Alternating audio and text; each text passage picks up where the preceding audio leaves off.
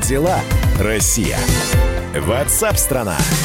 Здравствуйте, друзья. Прямой эфир продолжается на радио «Комсомольская правда». WhatsApp страна Чем живет Россия? Что обсуждается в стране? Как вы поживаете? 8 9 6 7 200 ровно 9702. Это ваше сообщение на Viber и на WhatsApp. Плюс телефон прямого эфира 8 800 200 ровно 9702. Как дела, Россия? WhatsApp страна в Кремле в курсе задержаний на одиночных пикетах в Москве, но не комментирует их. Об этом рассказал пресс-секретарь президента Дмитрий Песков. Я напомню, что одиночные пикеты проходили возле здания столичного главка МВД на Петровке и задержали э, во время этих пикетов около 10 человек. Среди них, кстати говоря, депутат Мосгордумы Максим Круглов, э, ведущий паблика Автозак Live Максим Кондратьев. Ранее во время пикета возле здания Мосгордумы задержали еще одного депутата Мосгордумы Евгения Ступина, также активиста Константина Фокина. Они также проводили одиночные пикеты в поддержку э, журналиста Азара. Жалоба на его арест рассматривалась 1 июня в Мосгорсуде. На прямой связи со студией руководитель политической экспертной группы Константин Калачев. Константин, здравствуйте. Здравствуйте. А, вы можете сказать, вот эти вот задержания, это из-за нарушения, э, я не знаю, правил о митингах и собраниях или э, нарушения режима самоизоляции? Просто, ну, наверняка ведь есть какая-то аргументация в этих задержаниях. Это дидактическая история. На самом деле это пример для остальных. Это повод показать, что власть не бездействует, что власть будет задерживать любых тех, кто выходит протестовать сегодня а, против тем, которые власть не очень волнует и которые большинство не разделяет, а завтра, может быть, люди пойдут голосовать а, против поправок и выйдут на улицу. А, так вот, а, я думаю, что а, все это нужно рассматривать а, как часть марлезонского балета, в котором а, Азар и прочие это просто а, а, отдельные а, актеры, на примере которых нужно показать, что будет а, с людьми, с массами если вдруг эти массы решат э, заявить свой протест. Хорошо, вот тех, кого задержали, их уже отпустили после составления протоколов или они все еще находятся под стражей? Послушайте, на самом деле, э, что касается э, э, задержаний, э, вся проблема в том, что одиночные пикеты не требуют согласования. Да? Так. Мы можем сколько угодно говорить о, о, о том, что человек в пикете несет себе угрозу окружающим. Не несет. То есть, на самом деле, стоящий человек с плакатом – как он может заразить а, других людей. Поэтому ссылки на сложную санитарно-эпидемиологическую ситуацию а, в этом а, случае, мне кажется, а, абсолютно надуманные. И а, повторю, а, не важно, детали не важны. Вы хотите уйти в детали, а я говорю об общем. Что на самом деле на их примере просто показывать другим, что на улицу ходить нельзя. То есть на самом деле мы задерживаем глаза сегодня для того, чтобы завтра Петя Иванов или Вася Петров не вышел на улицу протестовать против чего-нибудь Ну, и мы, и мы-то об общем говорим, потому что просто интересно, будут ли даль, дальнейшие такие задержания? Да, или на вот самом это... деле будут, конечно, и штрафы, и э, а, все будет. Э, именно потому, что э, в условиях, когда социальное э, э, напряжение в обществе растет, когда социальное самочувствие снижается, власть боится, что экономический кризис, кризис социальный, социальный кризис, не дай бог, перерастет в кризис политический. Для политического кризиса нужны э, триггеры и лидеры. Да? Э, чтобы э, кризиса не было, э, нужно лидеров изолировать, а всем остальным объяснить, что, знаете, на самом деле любой человек, который выйдет на улицу протестовать, будет задержан. Вот, поэтому э, сидите дома. Э, в общем, нам это объясняют. Принято. Спасибо большое, что были с нами на прямой связи. Константин Калачев, руководитель политической экспертной группы. Как дела, Россия? Ватсап-страна! Ну, а вчера принимался план э, как бы хотелось бы вернуть фразу по спасению страны, но нет. На самом деле это план экономического развития и экономического, если уж говорить слово спасение, применять экономического спасения России. Э, те самые потери, которые и из-за коронавируса, и из-за цены на нефть, и из-за курса валюты мы видели все. Так вот, российская экономика должна вернуться к активному росту к концу следующего года. Такая цель обозначена в этом самом общенациональном плане. Сегодня Михаил Мишустин представит этот план Владимиру Путину. К тому же э, сроку, к концу следующего года, реальные доходы населения должны устойчиво расти. Мониторинг достижения этих целей будет вестись на ежемесячной и ежеквартальной основе. Сроки могут быть скорректированы, но при ухудшении. Понятно, что это план такая промежуточная документация, потому что никто не знает, как себя вирус будет вести, потому вторая волна и прочие, все эти слухи по-прежнему продолжают оставаться в обществе. С нами на прямой связи экономист Юрий Болдырев. Юрий Юрьевич, здравствуйте. Здравствуйте. Э, вы э, ознакомились хотя бы с основными тезисами этого документа и насколько реально то, что говорят про конец следующего года? Вот смотрите, я бы выделил три аспекта. Первое. С предыдущим планом, который э, висел на сайте Минэкономразвития правительства как официальный сайт, начиная с 20 апреля, я не то что знакомился, а детально его анализировал. Есть соответствующие мои статьи в сети и ролики. Значит, скажем прямо, тот план был просто тухлый. Это не клевета, а детального анализа. Значит, э, сейчас э, была возможность знакомиться только с тезисами, обликованными РБК. Значит, э, предположить, что те же, кто сделали тухлый план от 20 апреля, апреля сейчас вдруг сделают свеженький, прекрасно пахнущий, перспективный, мне трудно, но давайте посмотрим. Угу. Есть второй аспект. Значит, что описано в РБК? В РБК описано вокруг да около. Вот я стану стройным и красивым. 3% стройнее, на 5% красивее и блистательнее. А с чего вдруг об этом на самом деле в этих тезисах ни слова нет. А Но... это, это мы так посчитали, Юрий Ильич? Это мы предположили? Э, нет, мы не посчитали, к сожалению. Мы э, послюнявили палец, посмотрели на потолок, вот такая цифра пойдет, да, пойдет, нарисовали. Ну, это же известно, как говорится. Значит, тут есть более существенный аспект. Да? Ничего нет об изменении стратегии социально-экономического развития. Но кто только ленивый не называл прежнюю стратегию социально-экономического развития, кто-то называл исчерпанной, кто-то изначально провальной, для меня она изначально тупиковая. Но, внимание, именно про изменение стратегии социально-экономического развития ни слова. И, наконец, есть какие-то цифры, вот хотелки, вот на сколько процентов стану красивее, насколько блистательнее. Читаем опережающий рост валовой добавленной стоимости всех информационных технологий и так далее. Ежегодный рост числа малых и средних предприятий на 10%. Рост не сырьевого, не энергетического экспорта не меньше на 5% в год. Ну, думаю, сейчас она промышленность будет. Рост индекса промышленного производства в нашем части не меньше чем на 3% в год. Угу. Вы понимаете, эти цифры вообще абсолютно не стыкуются. Как может быть рост не сырьевого, не энергетического экспорта на 5%, если на 3 Юрий Юрьевич, вы, пропада... вы пропадаете. Э, не очень хорошая связь. Мне самое главное, вот э, я сейчас вас слушаю, и ваше удивление передается в том числе и мне. И мне, вот опять я сейчас словосочетание, которое не хотел бы произнести, произносить, но произнесу. Так это что, Филькина грамота тогда? Значит, еще раз. План официально висевший на сайте Минэкономразвития и правительство, начиная с 20 апреля, День Победы он там провисел и так далее, весь период сегодня еще не заглядывал. Я думаю, он старый там пока висит, но вот, а пока нет. Угу. Значит, это была действительно Филькина грамота. Абсолютно. Но представьте себе, про самую главную тему, самая главная тема это все-таки стратегические отрасли, да, системообразующие.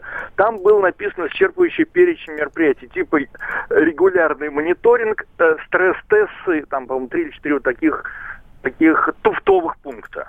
Понимаете? Угу. Значит, э, возвращаюсь к этому.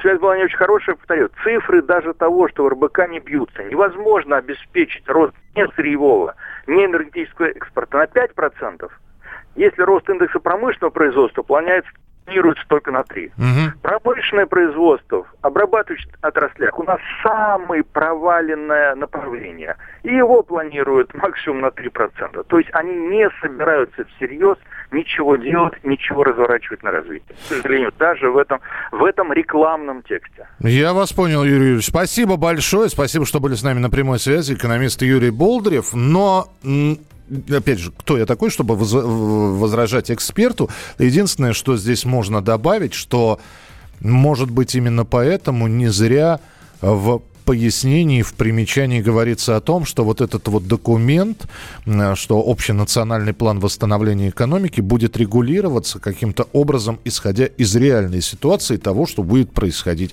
в стране. Но вот так это оценили экономисты. 8 9 6 7 200 ровно 9702. Ваше сообщение а, помогите понять, как можно будет спасаться от, при, от прививок. Или военные, или полиция будут врываться в квартиры. Я, да, я не понимаю, откуда этот фейк взялся про принудительную вакцинацию.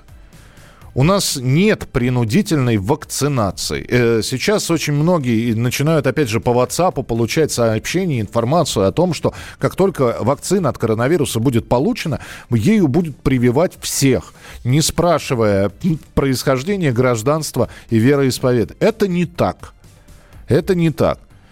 Никто не будет принудитель. Не хотите вакцинироваться? Ну, пожалуйста. Другой вопрос, что у вас будет ряд ограничений – без вакцины вас могут не, там, я не знаю, ребенка в детский садик не взять. Как это было и с другими прививками, про которые мы очень много говорили. Ну, здесь уже, опять же, ваш, ваш выбор. Если вы не хотите, значит, вот не хотите. Никаких принудительных вакцинаций пока об этом никто не говорит. И все, что вам присылают сейчас на WhatsApp, это просто слух. Как дела, Россия? WhatsApp-страна! Настоящие люди. Настоящая музыка. Настоящие новости. Радио «Комсомольская правда». Радио про настоящее.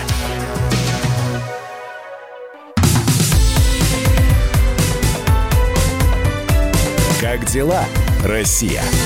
Ватсап-страна! страна Продолжается прямой эфир. Ваши сообщения, текстовые и голосовые, мы также продолжаем принимать. Спасибо большое, что присылаете их. И если неудобно набирать, возьмите смартфон, что-нибудь наговорить.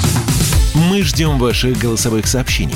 Записывайте в WhatsApp и других мессенджерах мнения, вопросы, наблюдения. Всем вашим аудиопосланиям найдется место в нашем эфире. Телефон 8 967 200 ровно 9702.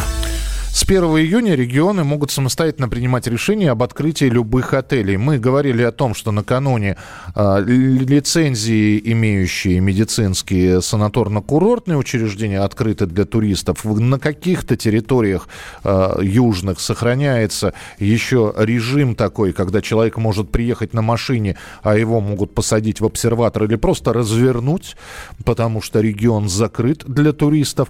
Но и э, здесь, конечно, опять возникает возникает вопрос, а будет ли туристический сезон в этом году, насколько сильно он сдвинется и насколько сильно потеряет э, тот или иной регион, которые живут за счет туристов в деньгах. Итак, э, как обстоят дела в Крыму, мы узнаем у нашего корреспондента Надежды Дацюк уже через несколько секунд. С места событий. Надя, привет. Да, добрый день. Надь, скажи, пожалуйста, вот э, если я сейчас на своей машине через Крымский мост махну к вам, меня остановят, mm-hmm. меня задержат, меня развернут, мне скажут, мы вас не ждали? Ну, во-первых, да, могут сказать, э, не ждали, если у вас э, нет недвижимости и прописки, э, спросят э, цель прибытия, где вы планируете э, пребывать. Э, естественно, для приезжих санатории наши пока не открыты, а, поэтому как бы не рекомендовано ехать в Крым, потому что туризм настолько будет внутренний, и то с 15 июня, если все пойдет хорошо и там эпидемиологическая ситуация не будет развиваться в негативном ключе, э, то наши санатории откроются для крымчан, то есть прописку будут все-таки проверять при заселении и делать тест на коронавирус. А пока с 1 июня у нас э, эти предприятия готовятся открыться только. Вот, то есть они еще не открыты даже для крымских туристов. Это вот решение нашего главы Сергея Аксенова. То есть, если я сейчас даже полезу и буду покупать путевку мифическую, непонятно, угу. поеду ли я в Крым или нет, еще не факт, что по этой путевке меня примут, да? А, вообще, э, пока не примут э, по путевке, э, вероятно, возможно, откроется с 1 июля у нас э, туризм э, для других регионов, но, опять же, это все будет зависеть э, от обстановки и будет выпущен дополнительный указ Пока такого указа нет, э, приезжим, конечно же, грозит только обсерватор. Вот. Э, раньше его сделали платным, но сейчас э, Аксенов подписал указ, что все-таки бесплатный у нас угу. обсерватор, но тем не менее не рекомендуется ехать в Крым для туризма пока вообще никак. С погодой-то у вас хоть как? Погода у нас э, достаточно не крымская, я бы сказала, на эти дни, потому что обычно у нас уже жара плюс 30 э, бывает. Но сейчас как-то вот э, пасмурно, дождь периодически идет, и плюс 20 э, днем. Э, не характерная погода, на самом деле, для Крыма э, в этот период времени. Поэтому пока нет ни погоды, ни условий, грубо говоря. Спасибо это... большое, Надь, спасибо. А, между тем, отель, это была Надежда Дацук, корреспондент «Комсомольской правды Крым», отели Краснодарского края за сутки приняли более тысячи отдыхающих, но курортный сезон на Кубани открылся для двух сотен санаториев, как я и говорил, с медицинской лицензией, курортно-санаторное лечение, и при этом не все объекты размещения в ближайшее время смогут открыться. А все почему? Потому что слишком слишком высокие требования предъявляет Роспотребнадзор. Как возобновляют работу отелей и здравницы Краснодарского края, э, Егор Казаков нам сейчас расскажет. Егор, привет. Добрый день. Ты расспрашивал э, э, этих владельцев отелей, людей, которые работают там. Что говорят? Ну, во-первых, они встречали вчера где-то 50 человек, где-то 79 человек. Э, где-то 60 человек. Это первые ласточки, э, так скажем, э, нашего туристического сезона. В Сочи в основном люди приехали из Москвы, Подмосковья и Санкт-Петербурга, а в Геленджик половина людей из Краснодарского края вообще приехала. Санатории рады, конечно, хоть что хотя бы так. То есть при наличии коечного фонда в 800 мест – Э, заполняемость 200, э, например, да, или 400, это уже хороший показатель, учитывая то, что могло быть вообще ноль. Слушай, я одного не понимаю. Егор, вот объясни мне, я сейчас буду э, с пролетарской прямотой буду тебя спрашивать. Понят... А пролетарской отвечать. Да, понят... понятно, что в отели открыты, но 200 человек это не 2000. Мы понимаем, что несмотря на то, что и обслуживающий персонал там работает, и, и здание, и уборка, и так далее, но все такое ощущение у меня складывается, что доходы с этих 200 человек никак не, перес, не перекроют расходов отеля. За счет чего? Они, они на бюджетные деньги существуют. И как вы будете дальше жить? Ну, вообще, как мы будем дальше жить, это вопрос, э, задающийся часто Э, не только представителям санаторно-курортной отрасли, но и многими другими специалистами. А, санатории, в принципе, они же по-разному существуют. У них есть и путевочники, которым выдают по всей России направление с такого-то по такое-то, пожалуйста, приезжайте, вот вам, вот вам путевка. Угу. Вот, то есть э, у них более-менее такая налаженная история. Они, конечно, потеряют в деньгах это 100%, но надежда на то, что э, этот сезон будет даже с учетом того, что половина людей только сможет приехать, все равно будет какой-то плюс. Но на больш... наибольшую сейчас э, трагедию испытывают частные гостиницы, частные гостевые дома, э, люди, которые сдают, например, квартиры посуточно в аренду, таких тоже более чем достаточно в курортных городах. Вот у них сейчас самое веселье, э, заключающееся в том, что нужно ответить себе на вопрос, готов ли ты рискнуть э, и работать из-под полы и принимать людей, но нарваться на штраф, или же сидеть спокойно, но терять, терпеть колоссальные убытки. Задам такой же вопрос, который я Наде из Крыма задавал, задам тебе. Егор, ну вот если я к тебе приеду, меня пустят в регион без какой-либо путевки, просто приеду к тебе в гости отдохнуть. Э, это вообще, э, смотря на чем. Начнем с этого. Ну, на чем? Ну, я не знаю. Ты мне скажи, на чем безопаснее к тебе приехать? На автомобиле. На автомобиле. То есть а, да. на, а с поезда и с самолета меня могут принять под белые рученьки, да? В обсерватор на 14 суток. Вот. Э, ну, я думаю, что можно тут договориться в той истории, что, что можно будет обсервироваться дома. Вот. Э, насколько это, правда, э, на постоянную основу, на постоянные рельсы поставлено, это вопрос открытый, э, потому что у нас есть обсерваторы развернутые, это бывшие гостиницы, санатории, которые превратились вот в такие закрытые территории, да.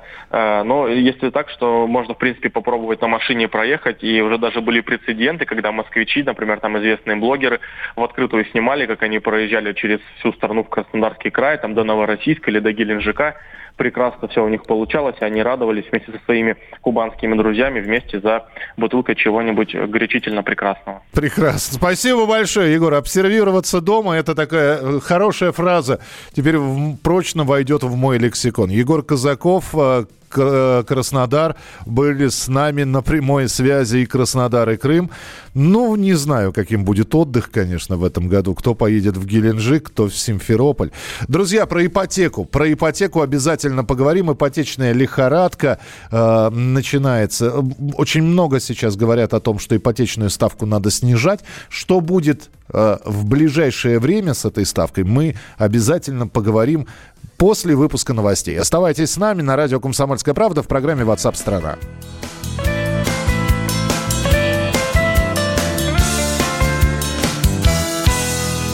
Так все и прошло в отрывках да набросках Глупо и смешно. Совсем не просто Мелочь, сволочь, миг чашка кофе, ночь, дневник. Я стараюсь не думать о ней, не вспоминать даже. Но осенние мысли роятся в моей голове. В каждой песне дождливый калибр воды очень важен. Как костры ночь на Неве.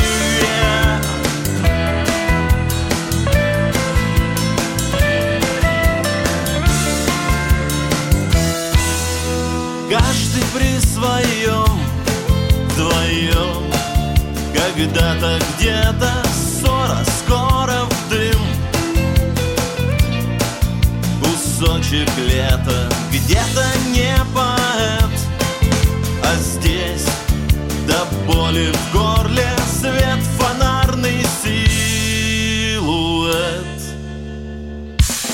Я стараюсь не думать о ней, не вспоминать даже. Но осенние мысли роятся в моей голове.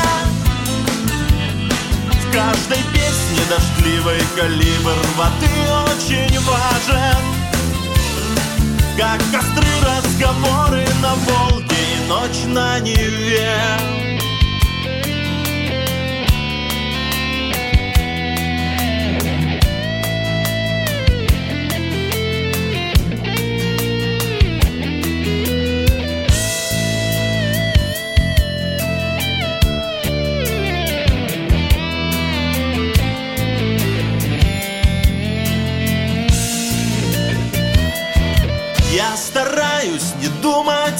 и не вспоминать даже.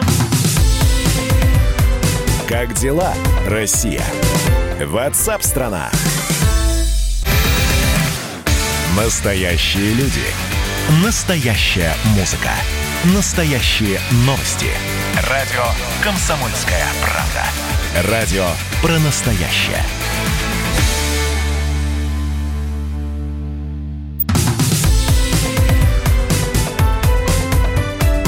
Как дела, Россия? Ватсап-страна! Какую ставку по ипотечному кредиту вы считаете справедливой? 0% понятно, да, ну это очевидный ответ. Но все-таки, ну исходя из того, что еще там в начале года 10, 11, а то и 12% никого не удивляли. Ну, да, можно говорить о том, что в странах Европы и 2%, и 3% есть, но мы живем в России, поэтому но вот какую ставку ипотечного кредита вы считаете справедливой для нашей страны? Почему я спрашиваю? Для того, чтобы вы писали 8 9 6 7 200 ровно 9702. 8 9 6 7 200 ровно 9702. Можете написать, по какой бы ставке вы платите сейчас. А в России началась ипотечная лихорадка. Пожалуй, в стране еще никогда не было так выгодно покупать жилье в кредит. Сбербанк объявил, что в первый же день запуска им программы «Сельская ипотека» под 3%, а при определенных условиях под 2,7%. Так вот, банк принял заявок аж на весь годовой лимит средств, выделенных на эту программу. В первый день весь годовой лимит. Также ударно разбирают и городскую антикризисную ипотеку на покупку новостроек по льготной ставке в 6,5%. Насколько выгодно сейчас брать жилье в кредит, влезать в ипотеку, выяснял наш журналист Елена Аракелян, которую мы услышим через секунду. Дорогая редакция. Лен, привет. Привет. Знаешь, вот смотришь на эти цифры, э, конечно, э, мысль прокрадывается, а не пора ли мне присоединиться. А, думаешь, но все-таки что-то это неспроста. Вот закончится эта пандемия коронавируса, как в одностороннем порядке ставка как поползет наверх. Могут ведь такое сделать? А, смотря по каким программам. Надо внимательно изучать условия. А, насчет бума, там действительно народ а, пошел брать вот эти самые м, льготные ипотеки. А, причем вот та, которая под 6,5%, а, знаешь, сколько заявок подали а, к концу мая? А, больше 120 тысяч. Это много, есть, мало, просто... Это, это для... А, тут надо понимать, что в некоторых городах еще режим самоизоляции, большая часть этих заявок подается онлайн, то угу. есть и народ там онлайн выбирает жилье, что далеко не все готовы делать. То есть там основной бум заявок еще как бы а, как бы будет. А, а, и, значит, что касается подвохов в этих условиях. Так. А, вот а, программа, которая по 6,5% на покупку э, новостроек, она, пожалуй, из всех наиболее прозрачная, и там прописано, что вот эта ставка будет действовать а, весь период, а, собственно, действия кредита. Что бы ни происходило... Да, что бы ни происходило, а, вот эта ставка, она как бы гарантируется. Но там какие моменты есть? Там сейчас пониже действуют еще как бы дополнительные льготы там от самих банков и в том числе а, партнерские программы с застройщиками. Застро... Застройщиков а, они, допустим, готовы некоторые субсидировать ставку, э, еще больше, допустим, до конца года. Э, то есть, условно говоря, э, а реклама выглядит так, что вы получаете ипотеку под 0,1% годовых. Uh-huh. А, но эти, это, конечно, это, то есть условия там действительно очень хорошие, но надо понимать, что эти 0,1 будут до, условно говоря, 31 декабря 2020 года. Дальше начнутся 6,5%. То есть это в любом случае у нас в России таких условий никогда не было. Так. А, чем объясняются вот эти вот очереди, несмотря на предполагаемое падение доходов в перспективе. Вот. Но а, все равно надо а, смотреть внимательно, а, что все это а, означает. А, сельская ипотека, там ставка вообще великолепная 3%, причем там при некоторых условиях а, 2,7%, а некоторые регионы, которые еще дополнительно из региональных бюджетов э, субсидируют эту программу, там еще ниже может быть. Слушай, Лен, вот, Ален, а вот здесь, ага. здесь пишут, здравствуйте, ставка по кредиту вообще не показатель, попробуй получи, барьеров масса. Это нам человек написал, слушатель. А вот теперь хороший вопрос, а легко ли тебе дадут ипотеку? Ну вот э, из, э, по э, программе, которая 6,5% из 120, я говорила, что 120 тысяч заявок подано, а 81 тысяча одобрены. То есть, ну, как бы такой... Две трети будем обращения, да. То есть э, счастливчики, которым все-таки ее удается получить, они, они имеются. А другое дело, что э, там Естественно, нужны документы, подтверждающие доходы, и, конечно, проще всего при белой зарплате. А, потому что если нет белой зарплаты, сейчас еще замучаешься со сбором документов. И многое зависит от конкретного банка, потому что сам перечень документов, особенно там, где еще не, не все МФЦ работают и так далее и тому подобное, он а, имеет серьезное значение, потому что а, как собирать. Ну, это а, понятно, да. Слушай, вот. еще, еще один вопрос. Вот сейчас люди, которые слушают, а я спросил, а вы по какой сумме платите, по какой ставке платите сейчас? Вот Валентина из Кемерово написал 12,5%. Ну и сумму написала, которая уходит у нее на ипотеку. А, вот этим людям там вдвойне, втройне обидно, что Неужели, а вот им нельзя никак рефинансировать свою ставку, как-то снизить ее? Невозможно, да? А, ну, в принципе, программа рефинансирования у банков тоже есть. Просто там надо смотреть, какая, какой есть подвох с этим рефинансированием. Угу. А, это предполагает опять а, дополнительные затраты, а, связанные с тем, что по сути ты как бы фактически оформляешь новый кредит. То есть ты по новой заказываешь оценку квартиры, ты по новой э, заключаешь там все эти страховки, которые требуют банки. И э, если э, достаточно э, и надо очень хорошо просчитывать, а, а вообще вот это вот с учетом всех этих затрат, это рефинансирование для тебя будет выгодным или нет. То есть, конечно, если а, сейчас ставка 12, а можно рефинансировать под 6, как, допустим, можно для вот, по, по программе семейная ипотека для семей, с, где родился второй ребенок. Угу. А, это одна ситуация. А, если а, у тебя 12% от банка тебе предлагает рефинансировать по 10, то это уже ситуация совсем другая. Ну, понятно. А, в общем, в каждом случае нужно смотреть. Да, в каждом случае надо смотреть. И э, для тех, конечно, кто только собирается в эту ипотеку ввязываться, а, там, конечно, э, очень серьезный вопрос с тем, что, что будет с доходами э, дальше у, у конкретного человека, потому что так возьмешь ее на 15 лет, начнешь выплачивать, а тебя, а у тебя по осени предприятие закроется, и, так сказать, найдешь ли ты новую работу. Лен, давай а, тогда отправим всех на сайт, чтобы они прочитали вот твой материал. А, он уже есть там, да? Да, он есть на сайте, там разложены, э, так сказать, плюсы и минусы этих программ, поскольку э, в обоих случаях понятно, что есть как и хорошие стороны, так и те стороны, на которые надо обратить внимание – а, в частности, там, на что можно а, эти, по, получив деньги по этим программам, их потратить. Понято. Тогда, Лен, отправляем всех на сайт комсомольской правды, kp.ru. Вот там, а, что, чтобы сейчас вас цифрами не засыпать, kp.ru, заходите, читайте материал.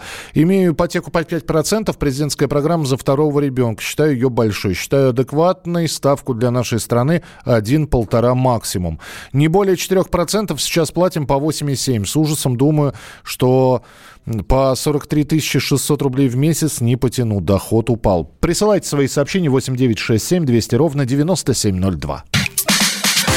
Открытая студия.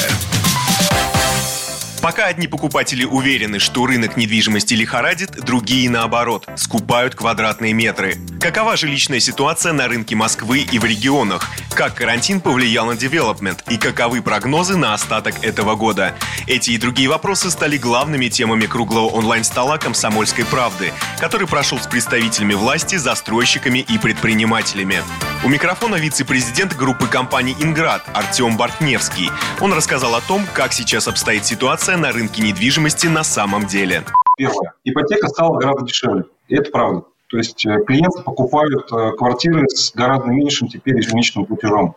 Экономия может составить до 20-30%, если ты попадаешь в правильную компанию, на правильную новостройку с правильным проектным банком, который готов выдавать те самые уже честные 6%. Второе – это то, что часть компаний пошли по пути все большего количества квартир переводят в квартиры с э, чистым ремонтом, а то с меблировкой. И этот весь ремонт, который раньше люди делали за свой счет, то есть представьте себе ситуацию, при которой ты раньше должен был купить квартиру за 10 миллионов, тебе нужно было найти 2 миллиона рублей на первый взнос, еще потом где-то миллион-полтора минимум на ремонт и меблировку. Теперь э, ты покупаешь квартиру не за 10 миллионов рублей, а за 11, и, э, по сути, платишь там на даже несколько тысяч рублей за нее меньше ипотеку из-за ее более низкой ставки решение о том, чтобы переехать или сменить квартиру или купить новую, оно принимается гораздо проще.